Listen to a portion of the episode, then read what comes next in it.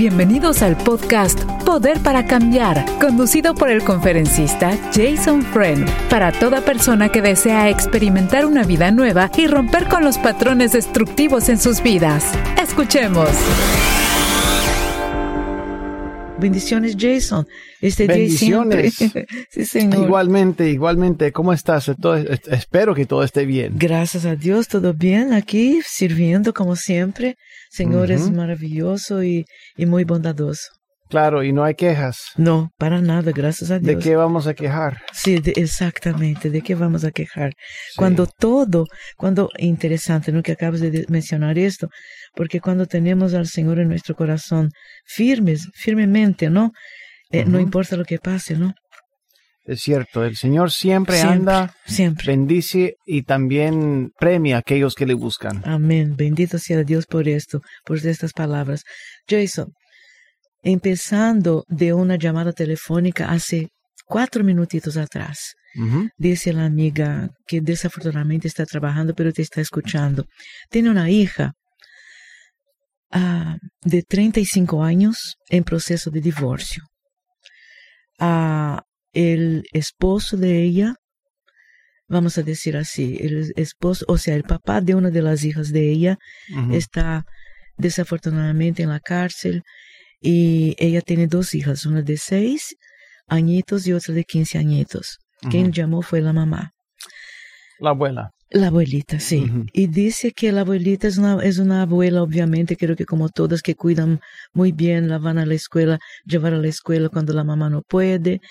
Pero dice que su hija conoce del Señor Jesucristo, pero no ejerce, entre comillas, ¿no? No, no, no se refiere a, do- a Dios. Claro. Y dice también la mamá y la abuelita que eh, eh, el- la persona que está en la cárcel es papá de una de las niñas. Recuerda que una tiene seis añitos y otra quince años, ¿no? La hija tiene un apartamento donde ella vive con las dos niñas y muchas veces la, la abuelita va con la más pequeñita, la lleva a la escuela, la va, la va a buscar pero dice que el comportamiento de su hija no le agrada a la hermana que nos llamó, a la, a la mamá de la O sea, la, la, la, mamá, mamá y la abuelita de las niñas, sí, totalmente. no se lleva bien con su mamá, la abuela. Eh, eh, o sea, la hija de la abuela que nos llamó en la mañana dice que es una persona que no está llevando una vida como la mamá y la abuela, ¿no? La misma persona. Le gustaría que llevara, porque ah, básicamente no se relaciona con el Señor y tiene una otra persona, un otro varón que ella conoce y básicamente es una persona que está muy posiblemente en búsqueda de felicidad con otros hombres, con otras personas, ¿no? Y la abuela dice, eh, yo no sé, quisiera saber ah, la opinión de Jason acerca de esto porque eh, básicamente la abuelita cuida a las niñas y tiene mucha preocupación y especialmente la de seis años que es la pequeñita, ¿no? Y cuando le habla de Dios, obviamente la hija no quiere ni saber porque no quiere saber de Dios. La mamá dice, hermana, yo no la quiero en mi casa, a mi hija, no quiero que venga a mi casa, porque ella está en pecado. Es eso. Bueno, eh, para mí es, es, es muy difícil porque igual para ti, Baña, porque ya tenemos un acercamiento en cuanto a la vida. Ella desea que su hija cambie, desea que su hija sea más como ella, pero ella tiene su, su propia vida y puede tomar sus propias decisiones. Y claro, aunque está haciendo cosas que no le agrada, que no le gusta, eh, la abuela, y voy a referirme a la mamá y a la abuela, Sí, por- para Por que la audiencia sepa Sí. de quién estoy hablando. sí, La abuela tiene que determinar en su corazón a qué ha venido a hacer. ¿Servir o ser servido? Tiene que determinar en su alma, en su espíritu, vengo a servirle a mi hija, vengo a servirle a mi, a mis nietas, Yes. o vengo a ser servida. Entonces, la idea detrás de la estrategia de Dios es que nosotros sirvamos con el fin de que la gente se acerque a Dios. Cuando nosotros venimos a ser servidos, eso repela a la gente y no quiere nada que ver con Dios. Señor. Entonces, mi, mi punto es, esa abuela tiene que tomar la postura de, que, de querer que su hija se acerque a Dios, pero sin eh, poner muchas barreras, Yes. mejor dicho, ninguna barrera entre la hija y Dios. Sí. O sea, si tú quieres tener mi visto bueno, tú tienes que dejar de pecar y luego entrar a mi casa. Yo, honestamente, yo no, no veo ningún, eh, ninguna práctica bíblica, ninguna historia, ningún ejemplo bíblico de una persona que haya dicho, este sí es en pecado, no puede entrar a mi, a mi, a mi, a mi hogar. Bendito Mira, eh, Ra ya era prostituta, Sí. ella era eh, es parte de la línea de Jesús, Sí, sí, pero era prostituta en Jericó. Y, y nadie le dijo, mira, tú no puedes, no puedes eh, pisar la propiedad de una tienda de uno de, de los israelitas debido a lo que tú estás en la prostitución. Nosotros tenemos que entender la diferencia entre aceptar a un individuo por ser individuo y no aprobar su conducta. El hecho de que ella lo reci- la reciba en su casa no significa que apruebe su conducta. Sí. Y yo- y el hecho de que una persona le ayude a su hija en la mudanza de su hija que está juntada con otro hombre, o tal vez eh, no significa que esté aprobando. Ya, totalmente. No, esté, no, no significa que esté aprobando, pero sí, y puede decirle, yo, yo te estoy ayudando en protesta. Sí. Te estoy sirviendo, aunque no creo que te convenga y le agrade a Dios. Pero en realidad yo, yo, yo, yo- yo no quiero que termine en la calle o en, en, en- bajo una, Sí. una circunstancia peligrosa. En- Entonces, claro, eso difiere entre cada pareja, entre cada familia, entre cada persona. Eh, Cada quien tiene que tomar su decisión delante de Dios. Pero en, el caso de esta mujer, de, esta abuela, yo diría, bueno, sigue, sigue sirviéndole a la familia, sigue sirviéndole a la nieta y trata de guardar tu juicio contra tu hija porque está tomando malas decisiones sí, sí, sí. Y trata de tener la perspectiva de Cristo Jesús en cuanto a ella, que es una muchacha confundida, es una muchacha que tiene un hueco grande y que solo Dios puede llenar ese hueco. Así es. Cambiando la conducta no va a solucionar nada. Sí. Cambiando la conducta no cambia, solo el cambio de corazón cambia.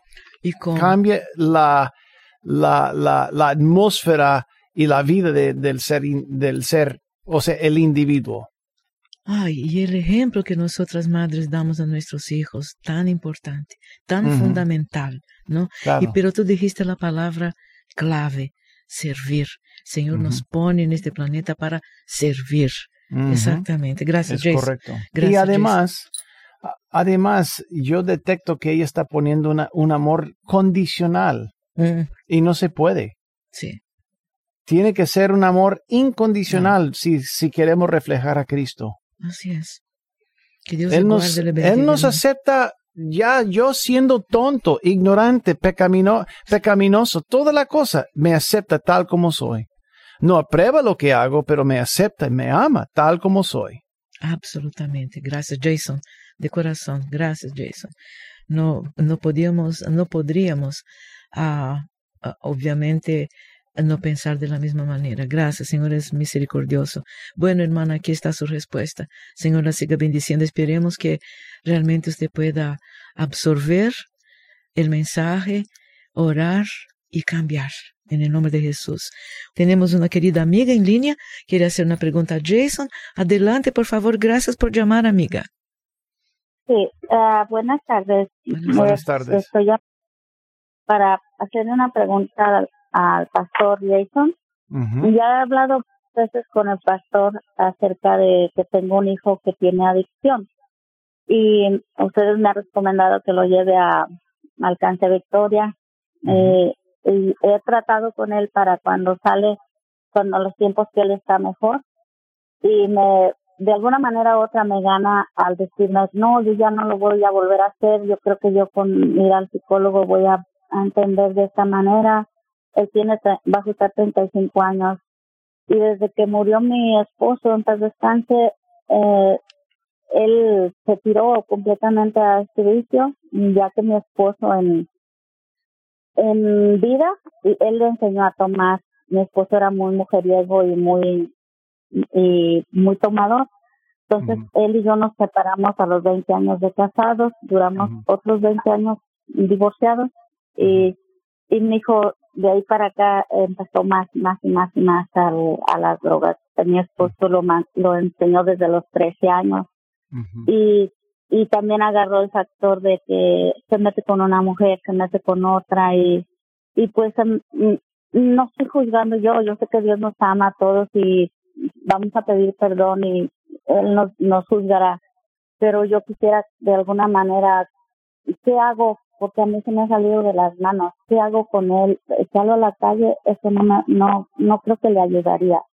Echarlo a la calle porque caería más profundo y quizás hasta se moriría las veces que sale ya muy, ya sale muy descalcificado, él tiene diabetes y sale ya muy mal y a veces no se puede ni parar.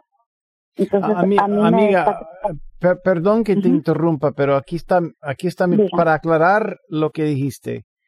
Dijiste que tu hijo iba a Alcanza Victoria, ¿correcto? Sí, lo, lo he tratado de llevar, pero no, no ha ido. Ah, nunca ha ido. No quiere ir. No quiere. No quiere ayuda. Cuando, cuando, no, sí quiere, pero cuando él ya está bien, dice, pues mejor me espero, mami, yo, yo creo que ya no voy a hacerlo. Y pasan unos dos o tres meses y vuelve a caer. Bueno, amiga, entonces, mira, todo comienza con el deseo de uno. Dios siempre respeta la voluntad que uno tiene. Nunca va a sobreponer su voluntad sobre lo que el corazón de un individuo quiere. Él va a dejar que la persona escoja el camino del infierno o él va, va a apoyar la escogencia de una persona que quiere ir al cielo. Él, él es un Dios muy respetuoso en ese sentido. Pues él está esperando que tu hijo ya decida qué es lo que quiere. Y, pero, claro, yo, yo, yo podría recomendar que oraras por él. Yo, yo pienso que, yo sé que estás orando por él. Yo sé que Tal vez tienes un grupo, si no tienes un grupo, sería bueno formar un grupo de apoyo, eh, eh, de, de, intercesión y de, de, personas que están orando por él también. Pero lo que, lo que quiero decir es, yo en mi casa, yo tengo reglas y las reglas son, si alguien está enfermo, si alguien está luchando con una adicción, no tiene que ser perfecto, pero tiene que estar en un proceso de buscar la sanidad o la liberación. Tiene que estar buscando la salida de su problema. Cuando no quiere admitir que, que, tenga un problema y está afectando bastantemente el ambiente de la casa, le demuestro la puerta. Le demuestro, ahí está la puerta. Porque yo no puedo dejar que un individuo controle mi casa Dios me hace a mí responsable para qué? Para mantener una posición de mayordomo y también una estabilidad de paz, de protección, y tengo que darle cobertura a mi casa. Los que se acuesten en mi casa tienen paz. Si no tienen paz es porque su mundo interior está como una tormenta. Pero yo no voy a dejar que un individuo en mi casa cause tormentas en los demás en mi casa. Es mi trabajo manejar esto. Entonces, pero, habiendo dicho eso, si tú vives solo o sola con él, o si la familia puede aguantar su comportamiento, es una decisión suya. Esa decisión de, de exigir que busque ayuda o no es una decisión personal.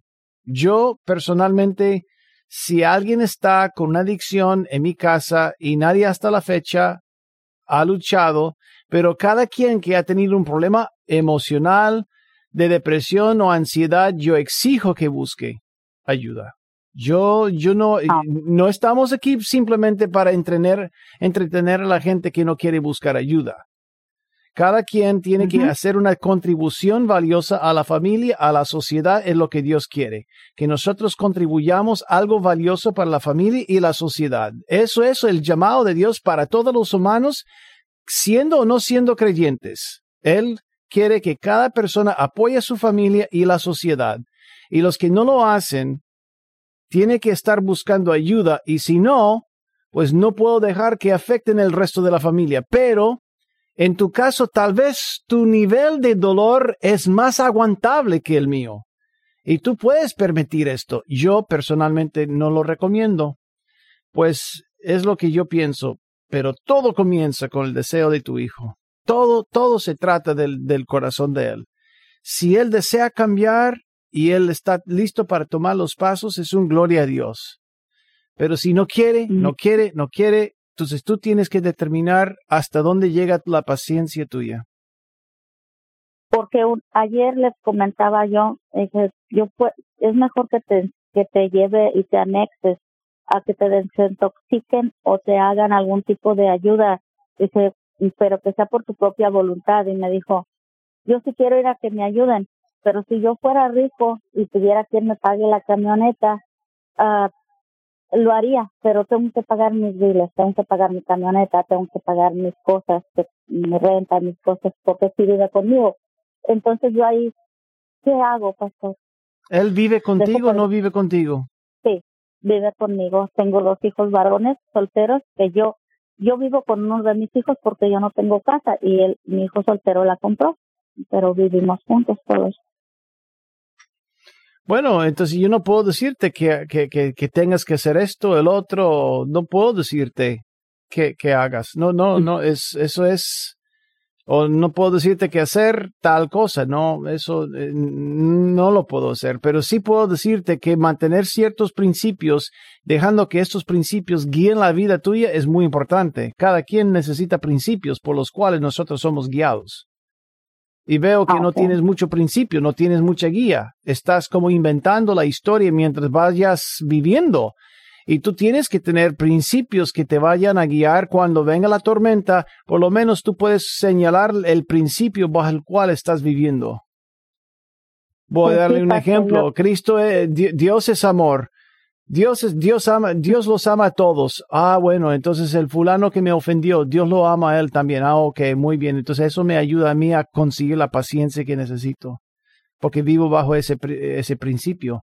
Pero en cuanto al hijo tuyo, tú tienes que determinar hasta dónde llega la paciencia, hasta dónde llega tu habilidad de aguantar el dolor con él.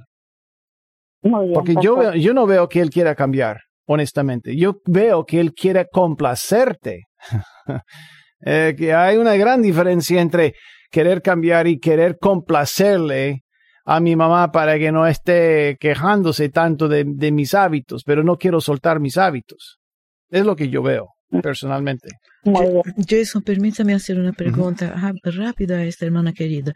¿A usted le parece que su hijo estaría dispuesto a ir a tratarse eh, no tan lejos de Estados Unidos, pero en otro país cerca de Estados Unidos? ¿A usted le parece que él aceptaría esto, hermana? Mm, Pues sí, yo creo que sí lo aceptaría. Bueno, entonces le vamos a pedir que usted quede en línea, por favor. Le vamos a hablar cuando termine su llamada, por favor. No Muy bien. cuelgue, por favor. Excelente. Gracias, Jason. Buen- Gracias, buena hermana idea, querida. Buena, Ay, sí. buena idea. Bendito Sí. sea Dios por esto. Es más barato. Oh, y, y tú sabes qué? Efectivo eh, Jason de una manera que solo Dios puede entender cómo. Ahí vamos, gracias. Gracias, querida amiga, por su llamada. Está aclarando muchas mentes y muchos corazones. Este es el podcast Poder para Cambiar. Visítenos en nuevavida.com. ¿Tienes una pregunta para Jason? Puedes enviarla a radio arroba nuevavida.com. Otra pregunta que tenemos Eh, dice, Jason, yo he estado estudiando el libro de Romanos por primera vez y necesito ayuda para entender lo que significa ser justificado por la fe. Dice la persona, yo sé que somos salvos al creer en Jesús como nuestro único Señor y Salvador, pero entonces, ¿de qué sirve hacer el bien? Si no estoy justificado por lo que hago, entonces importa lo que hago. Además, significa esto que alguien puede hacer el mal toda su vida y al final simplemente empezar a creer y ser justificado. Bueno, la creencia en Cristo Jesús significa lealtad. No significa conocer. Hay una gran diferencia entre conocer de Jesús y conocer hasta poner su fe en Él. Porque cuando uno le confía, cuando uno pone su fe en Dios, también indica lealtad. Lealtad significa que sigo órdenes. Sigo órdenes implica que no voy a hacer el mal, que voy a hacer qué? La voluntad de Dios, porque mi fe está con Él, mi lealtad está con Él. Yo creo que la gente utiliza la definición de fe en inglés que significa creer. Pero creer en el, en el griego, eh, el, creer en, en, en, el Nuevo Testamento significaba voy a seguir, no simplemente voy a estar de acuerdo. O sea, creo que Jesús existió, yo creo que Dios existió, es la definición que tenemos en inglés de fe o de, de, de creencia, digo yo. Pero fe en el, en el Nuevo Testamento implica que voy a seguir a Jesús. ¿Y quién va a seguir a Jesús y llamarse seguidor y seguir haciéndolo mal? Eso, eso no puede ser. Un, una casa no puede ser dividida contra sí. Sí. Yo, yo, yo pienso que es entender el concepto de fe. Somos justificados por la fe porque no, nosotros no podemos ganar la salvación a través de nuestras obras. Pero, ¿cómo ganamos o cómo obtenemos la, la, la, salvación en Cristo Jesús? A través de una lealtad de corazón hacia las cosas de Dios, la fe, la fe. Entonces, tal vez no, no puedo hacer mucha obra, pero mi vida se ha alineado con la dirección de Dios porque me cambió el corazón. De eso se trata. Amén. Gracias, Jason. Espero haber explicado. Libro de Romanos, sí, señor. Gracias. Jason. Gracias, uh -huh. muchas gracias. Tiene una, una pregunta así bastante que nos toca el corazón. Yo creo que me recuerdo vívidamente de este caso. Nunca uh -huh. se presentó aquí en A Poder para Cambiar. Dice, Jason, mi hermana se suicidó el año pasado uh -huh. y todavía estoy en conflicto dice la hermana, ¿no? Que escribió Jason. Nosotros crecimos en un hogar cristiano y siempre hemos creído en Jesús. Ella lo confesó como Señor y Salvador cuando éramos pequeñitas y parecía estar viviendo una relación con Él. Uh -huh. Unos meses antes de quitarse la vida, uh -huh. me confió que había estado deprimida. Uh -huh. Traté de estar ahí para ella lo mejor que pude pero obviamente no fue suficiente. Mi conflicto ahora está en dos preguntas. Uh -huh. ¿Crees, Jason, que mi hermana realmente fue salva? Y si lo fue, ¿perdió su salvación al quitarse la vida? Por favor, uh, dígame, quisiera escuchar su respuesta honesta. Dice, honesta. Prefiero... Mi, mi, respuesta honesta que no representa la opinión de Radio Nueva Vida ni necesariamente el, el movimiento de las Asambleas de Dios. Es mi opinión en cuanto a lo que es la gracia de Dios y la, la, la, la, la, perspectiva que tengo acerca de la palabra de Dios. A mí me cuesta mucho creer que una persona que amara a Dios, que buscara a Dios, que de repente, después de haber vivido una vida conectada con Dios, por un solo acto al final pierde la salvación. No puede ser simplemente el suicidio, puede ser adulterio, puede ser fornicación. A mí me cuesta, a mí me cuesta A mí me cuesta mucho creer que Dios borre todo simplemente por un error que uno había cometido em, al final de su vida. No, no sé, honestamente no sé, pero no creo. En mi, opinión, mi opinión es, si ella dedicara su vida, si ella dedicaba su vida a Cristo, Jesús vivía su vida para Dios, probablemente va a estar en el cielo. Yeah. Discúlpame. Es mi punto de vista y yo sé que, la gente va a diferir conmigo, pero es yo veo en, en la Biblia un Dios que tiene mucha paciencia y no está con su calculadora sacando el número, la cantidad de pecados a mano izquierda y la cantidad de obras buenas y tiempo a mano derecha. A ver, a ver, no, él, él conoce bien el corazón y él también tiene compasión de aquellos que sufren. Ya, faltan tres líneas para terminar en, la pregunta de ella. Discúlpeme. Ella dice, por favor, déjeme escuchar, como mencioné antes, su respuesta honesta. Prefiero escuchar la verdad, incluso si es difícil de escucharla, y luchar con el Señor al respecto, que vivir en una mentira fácil. Es el final de la, de la pregunta de ella. No, no, lucharía, no lucharía con Dios. Eh, yo creo que, yo creo que si ella, si ella buscaba la paz y tenía al Señor en su corazón, pues yo, creo que ella está en las manos de Dios. Este, y últimamente su vida terminó en las manos de Dios. Ahora, de ahí, no sé, pero a mí me da la impresión, bíblicamente, honestamente hablando, que yo no me, no me estaría preocupando tanto por su salvación. Eh, pero si estamos hablando de, de una persona que una vez fue al altar, confesó que Jesús es el Señor, nunca vivía su vida para Dios desde entonces, vivía su vida como quisiera y luego terminó suicidándose. El problema no es el suicidio, el problema es que nunca dedicaba de verdad su vida para Dios. La gente piensa que un acto determina la salvación y no es así.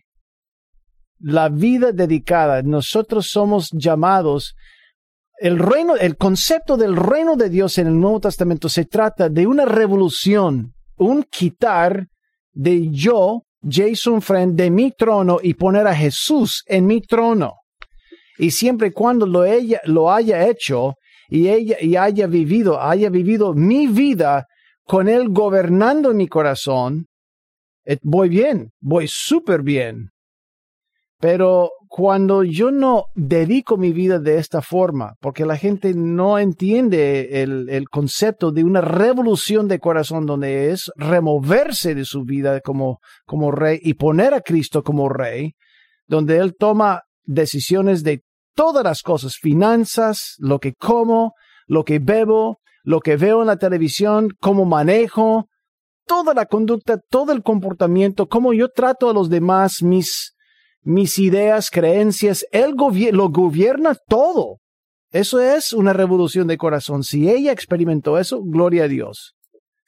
Pero si ella no, el suicidio es una cosa secundaria. El problema es que ella nunca fue revolucionada por el poder de Dios. Y eso es lo que se requiere para que uno sea salvo.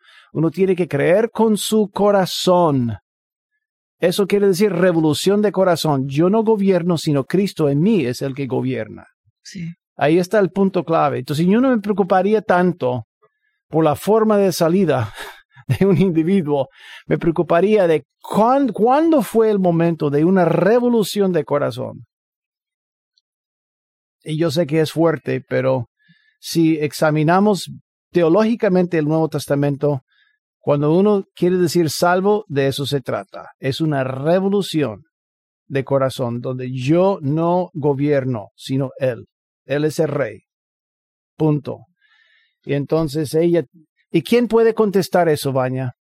Yo no puedo contestarle a ella si, su, si su hermana hizo esto. Solo, solo la hermana sabe. Sí, totalmente. Solo Dios sabe. Y hay, hay gente deprimida, ansiosa, que termina suicidándose, que claro que sí, vivía con esa convicción, pero nunca podía ganar la batalla con la ansiedad y la depresión. Las voces en su mente fue abrumante para ellos. Y yo no voy a juzgar a nadie. Yo sé que hay ciertas iglesias, si no me equivoco, la iglesia tradicional también va a condenar eso, pero yo estoy mirando, examinando la Biblia, no la tradición, ni la historia, sino la, la, la, Biblia. Y veo en la Biblia un Dios que, ten, que tiene mucha compasión por aquellos que sufren. Mucha compasión por aquellos que sufren. Gracias, Jason. Muchas gracias. Muchas gracias. Que tenemos una persona que quiere hablar con Jason también. Amigo, adelante, por favor, con su pregunta, Jason.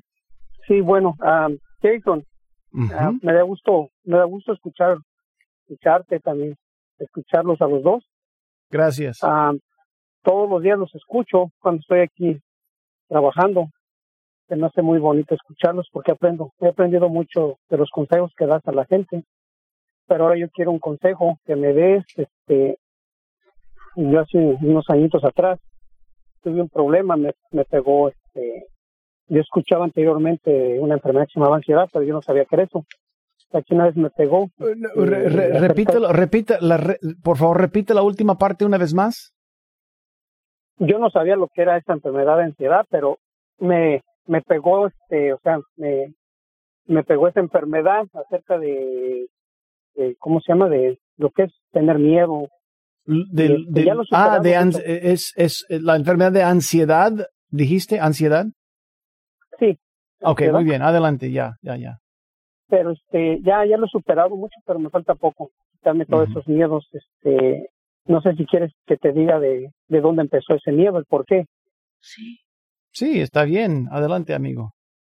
Sí, lo que pasa es de que yo estaba en casa construyendo, o sea, arreglando algo en mi casa.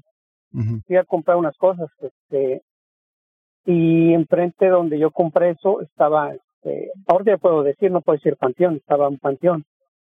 Y yo compré unas tablas y yo me traje las tablas a la casa para ponerlas. Y yo venía con esa, me empezó a traer un miedo, eh, porque, y ya puse las tablas en la casa para arreglar y, y desde ahí me empezó a entrar mucha ansiedad, como si me hubiera yo traído los, la gente, o sea, los muertos de ahí para hacia mi casa y, y este fue muy muy feo para mí, gracias a Dios ya lo superé, me fueron a hablar de la Biblia y eso me ayudó mucho, bendito Dios, este lo superé, pero um, antes no podía decir muertos ni panteón, ahorita lo puedo decir, antes me entraba mucho miedo, mucha ansiedad. Este, cuando ya toqué fondo fue cuando empecé a ayudar, a empezar a buscar ayuda porque yo tenía que dormir con las puertas, con las, la luz con la luz prendida y tenía que tener que dormir con gente porque no podía dormir ya solo. Es muy horrible esa enfermedad y, y este mucha gente, amor, que me escucha, busquen ayuda porque no lo dejen porque eso es mental. Hasta ahora me doy cuenta que todo eso es mental. Porque realmente en la Biblia dice que los muertos ya están durmiendo para la, para la segunda venida de nuestro Dios porque fuimos hechos de polvo y polvo nos convertiremos. Entonces, nada más están durmiendo para cuando venga nuestro Dios. Este, amigo, perdón, perdón que te interrumpa, pero una pregunta, una pregunta. Eh, ¿Tu papá estaba en la casa tuya cuando eras pequeño?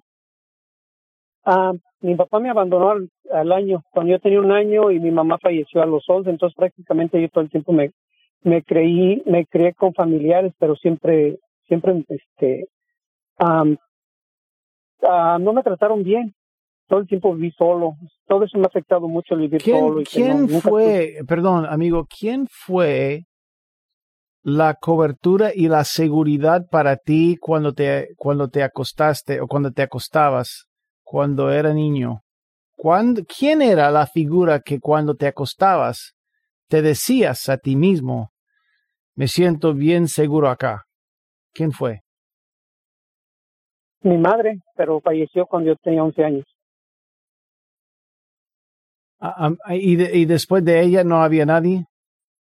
Sí, mi abuelita, que en paz también, en paz descanse. Pero quién te, pero realmente, realmente la mamá y la abuela va a, protegerte contra un intruso?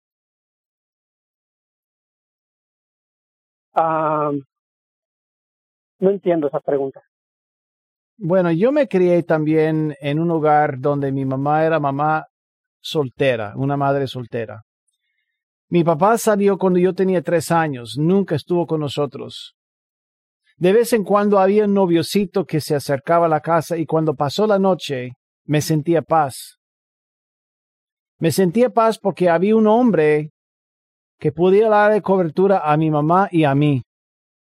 Pero eso sucedió tal vez cinco veces en mi niñez, cinco veces. El resto del tiempo yo pensaba qué voy a hacer si hay un intruso. Claro, yo no obsesionaba sobre eso, pero ahí estaba. Y me di cuenta de que cuando yo también comencé a experimentar de la nada la ansiedad, y la ansiedad cuando a veces viene de la nada, no entendemos el por qué, por qué existe, porque, y a veces se trata de algo específico en el pasado o el futuro, pero nada en el presente, porque en el presente se llama miedo y sabemos por qué estamos con temor. Pero yo, a mí me da la impresión, amigo, de que puede ser algo espiritual, pero tal vez, mira, me partió en dos el corazón cuando escuché que tu papá falleció cuando tenías un año, o se fue, ni lo conoces, y tu mamá falleció a los once años. Amigo, eso me, me, me, me rompe en dos el corazón. Sí, es muy horrible, muy, muy feo crecer sin papá y sin mamá y batallar en este mundo y pues este gracias a Dios aquí estoy y me ha ayudado mucho a acercarme a, Dios estar este, en, la iglesia y todo eso me ha ayudado demasiado este, desde ahora que me pasó todo eso mira mucho más a, Dios. amigo amigo a veces a veces el niño igual como yo sobrevivimos la infancia, sobrevivimos la adolescencia. Sí, sí. Eh, nos endurecemos el casco para poder protegernos, pero eventualmente, amigo, tarde o temprano, Dios exige que nosotros tratemos con estos asuntos. Él exige que nos sanemos, Él exige que divulguemos estas cosas, que saquemos estas cosas. ¿Para qué? Para que tengamos vida y que la tengamos en abundancia. Nadie puede vivir con una sombra en, su, en sus hombros siempre, pero lo que experimentaste o la forma de, de enfrentar lo que te pasó era necesario. Era necesario. Hiciste lo, lo bueno, te endurezaste, te endureciste tal vez el, el casco, eh, las cosas que te decías, sobreviviste, lo hiciste bien, pero ahora ha llegado el momento de tratar con ese equipaje. Una pregunta, ¿ya fuiste a la consejería? Ah, sí, sí fui a y este. ¿Y hablaron de tu infancia también o no? Sí, fui con psicólogos y eso, pero no me ayudó. A mí lo que me ayudó mucho fue cuando me hablaron sobre la Biblia, cuando de Dios, cuando me dijeron que los muertos no existen. Entonces ahí se me quitó todos esos miedos, como que sentí un descanso en mi persona cuando me cuando yo abrí la, la Biblia y me dijeron, tú léela por ti mismo y mira, aquí dice que los muertos están descansando para nuestra segunda avenida de nuestro Dios, que somos polvo y polvo nos convertimos. Y cuando yo leí eso, se me quitó todo el miedo de encima. Eso me ayudó mucho, porque yo anteriormente había ido con psicólogos y me deciden, me, me, decían desde chiquito hasta qué edad había, me, recordaba qué fue mi infancia. Hicieron como un árbol, un árbol, ah, ¿cómo se llama? Y geneólogo, cuando te dicen desde mi niñez pero a mí todo eso no me sirvió, a mí me sirvió mucho cuando me hablaron de Dios. Eh, cuando me dijeron eso, se me quitó mucho, me quitó todos los miedos. bueno, a veces la consejería no sirve porque no está enfocándose en lo, en lo que Dios quiere hacer en cuanto a sanar tu corazón de las heridas, ¿no? Correcto. Y, y lo que está causando la ansiedad. Pero, ¿cuál es la pregunta tuya? Porque yo sé que tienes ah. una pregunta. Sí, tengo este, porque ahí en el panteón, ahí este, ah, ahí este, enterraron a un primo mío. Y, y desde ahí me trajo todo, todo eso como miedo. Y yo quiero quitarme todos esos miedos de los muertos de mi primo que tanto lo quise, tanto estuve yo con él, este, quitarme todavía un poquito a veces cuando escucho su nombre como que en vez de darme una alegría me da todavía un poco de temor. Muy bien, vamos a hacer una cosa. Vamos a una pausa. Quiero que me hagas la misma pregunta sin todo el contexto. Yo voy a dar el contexto cuando regresamos de la pausa, pero quiero que me hagas la pregunta cuando volvemos. Estás escuchando el podcast Poder para Cambiar. Te invitamos a que lo compartas con todas las personas que conoces Y si tienes una pregunta para Jason Friend, recuerda que la puedes enviar a radio@nuevavida.com. Bueno, entonces amigo, eh, nuestro amigo que está en la línea dijo que eh, hace mm, un tiempo comenzó a experimentar ataques de pánico, ansiedad. Le pregunté si tenía eh, su pasado resuelto. Me, me dijo que estaba luchando desde cuando, el primer año, cuando se fue su papá, que no, ni lo conoce, y su mamá biológica falleció a los 11 años. Entonces eh, lo crió su abuela. Pues a mí me da la impresión de que eh, estas heridas tienen que sanarse y a veces son las heridas que causan la provocación de, de, una ansiedad en la vida. Pero me dijo que eh, comenzó a estudiar la Biblia y, y, Dios ya le reveló que no hay espíritus ni muertos. Son las cosas que él temía cuando estaba trabajando en arreglar una casa, etcétera, etcétera, que fue el inicio de sus ataques de pánico y mejoró a través del estudio bíblico. Pero ya me acaba de hacer una pregunta y quiero que él vuelva a hacer la pregunta una vez más para nuestra audiencia. Adelante, amigo. Sí, ah, Jason. Uh, mi pregunta es, este, como allí donde está el panteón enfrente donde compré esas tablas, enterramos a un primo. Yo a veces escucho su, su, su, nombre y en vez de que me dé una alegría, me da un temor todavía. Yo también quiero ir, cuando yo vaya, quiero entrar al panteón a llevarle también flores a mi mamá y también tengo miedo de entrar al panteón. Yo quiero quitarme ese pánico hacia mi primo y que porque lo, yo lo quise mucho, fue mi mejor primo. Yo no sé por qué me entró ese miedo. Y también quiero yo llevarle flores a mi madre porque yo, yo quiero verla, yo quiero estar con ella sentada y quiero llevarle flores y no puedo porque me da ese miedo quiero entrar al panteón. Y perdón, ¿tu mamá todavía está viva? No, mi mamá falleció cuando yo, cuando yo tenía 11 años, ella tenía ah, sí, sí, Sí, sí, sí, sí, sí. Ok, entonces te refieres al, al cementerio, ¿no? Sí. Sí, yo ahorita ya puedo decir cementerio, muertos. Antes no podía porque se decía me empezaba, a, mi corazón se aceleraba mucho, me daba mucho miedo. Ahorita ya puedo decirlo, ya se me quitaron esos miedos, pero yo quiero ir al panteón a llevarle flores a mi, a mi mamá y, y, y, todavía, y todavía tengo ese miedo de entrar al panteón y también quiero quitarme el miedo de mi primo que tanto quise, que cuando escuche su nombre, en vez de darme miedo hacia él, que me dé esa alegría que, estoy escuchando su nombre. Quiero que me ayude y que me quite esos dos, ese miedo hacia el panteón y hacia, y todavía hasta mi primo, o sea, porque yo tanto que lo quise, tanto que lo quiero, porque se me metió eso en la mente y los, yo estoy luchando por quitármelo y yo me a Dios que me ayude día y noche. Claro, aquí va aquí va mi pregunta más importante. ¿Solo tienes miedo acerca de ese tema?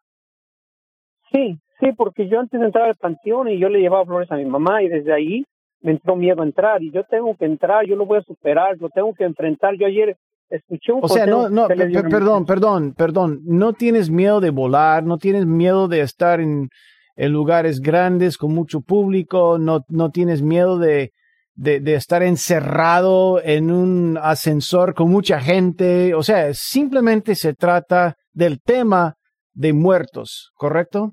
Correcto, y del panteón, y es todo. Ah, amigo, yo, yo quiero hacerte una pregunta. ¿Dónde está la gente que se muere? Ah, conforme a lo que yo escuché en la Biblia, que está durmiendo para nuestra segunda venida de nuestro Dios, está descansando. Sí, pero ¿dónde? En los panteones. No, no, amigo, yo... Mira, la gente que se muere bíblicamente ya no está en su cuerpo y no están encerrados, no están oh, sepultados ni enterrados, ¿cierto? Correcto, su alma, sí, su alma, su alma prácticamente regresa a Dios. Exactamente, regresa a Dios y de ahí le da la asignación de entrar al cielo o al infierno. Simplemente. Entonces, la idea de que cuando entres a un cementerio para visitar a alguien o dejarles flores, ¿por qué lo está haciendo? ¿Por qué yo lo estoy haciendo? Sí, ¿por qué? ¿Por qué lo hacemos? Porque, bueno, mi persona, porque quieres ver a, tu familiar, quieres estar con él y... Pero, pero, perdón, perdón, me acabas de confesar que no están ahí.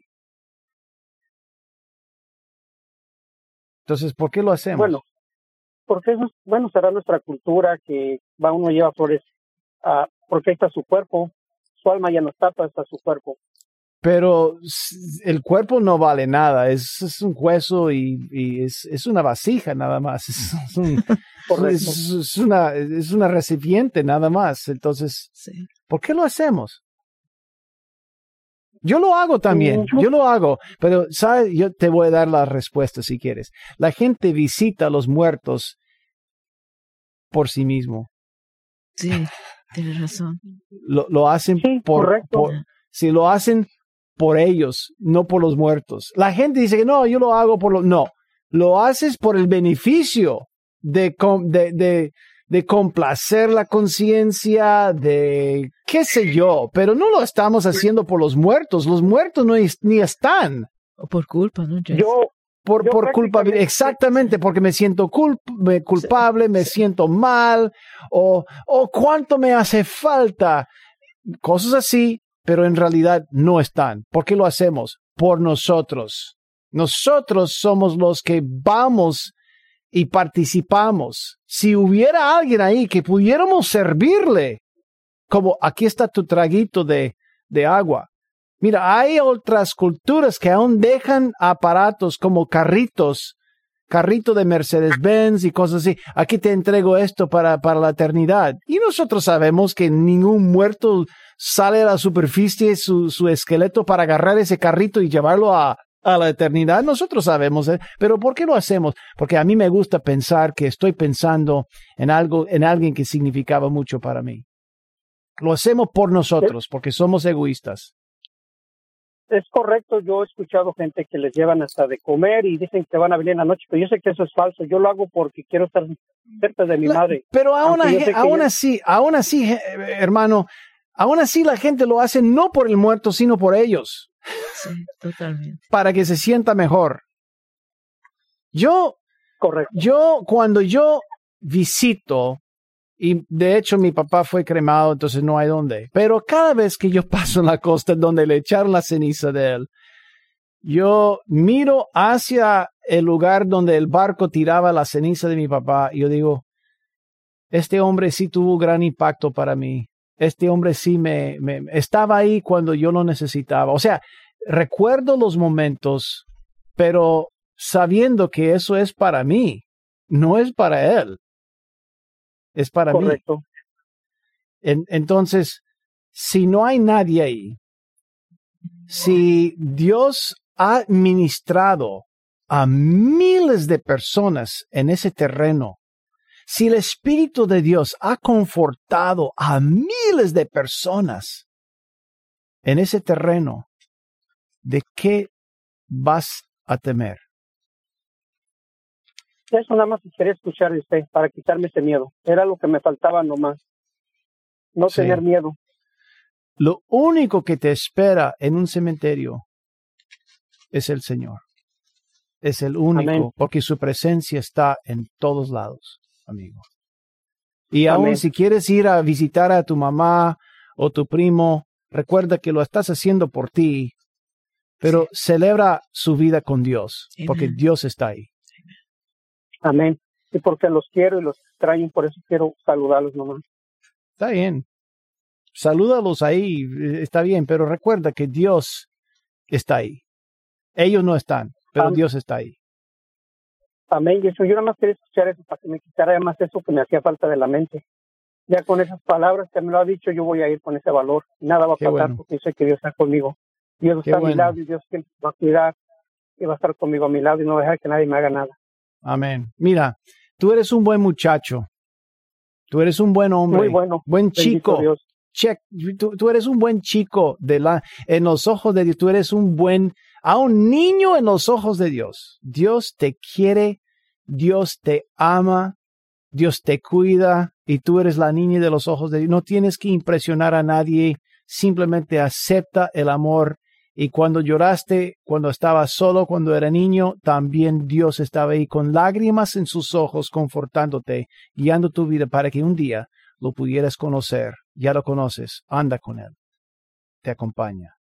Y con eso vamos a orar. Señor, te damos infinitas gracias. por tu fidelidad. Bendice a nuestro amigo, levántalo, úsalo y llénalo con tu presencia, con tu confianza y seguridad. Y que el Señor sea la cobertura para su familia y sus amigos que a él le faltaba cuando era niño. Te pido, oh Dios, que el miedo nunca sea parte de su vida una vez más, y que ese espíritu nunca vuelva, ese espíritu que le gusta intimidar, Padre, rechaza y reprende en el nombre de Jesús toda obra diabólica. Y te rogamos también que tú bendigas a todo oyente de Radio Nueva Vida y de Radio Luz. Te pido, oh Dios, que tú hagas milagros y prodigios sobre todo individuo. Bendice a Baña también. Y además, Señor, estamos con grandes expectativas por todo lo que tú vas a hacer en medio nuestro. En el nombre de Jesús. Amén. Baña ha sido un tiempo inolvidable. Ha sido un tiempo muy especial. Esto es todo por hoy en el podcast Poder para Cambiar. Gracias por escuchar la entrega de hoy. Recuerda que si tienes una pregunta para Jason Friend, puedes enviarla a radio.nuevavida.com. Hasta la próxima.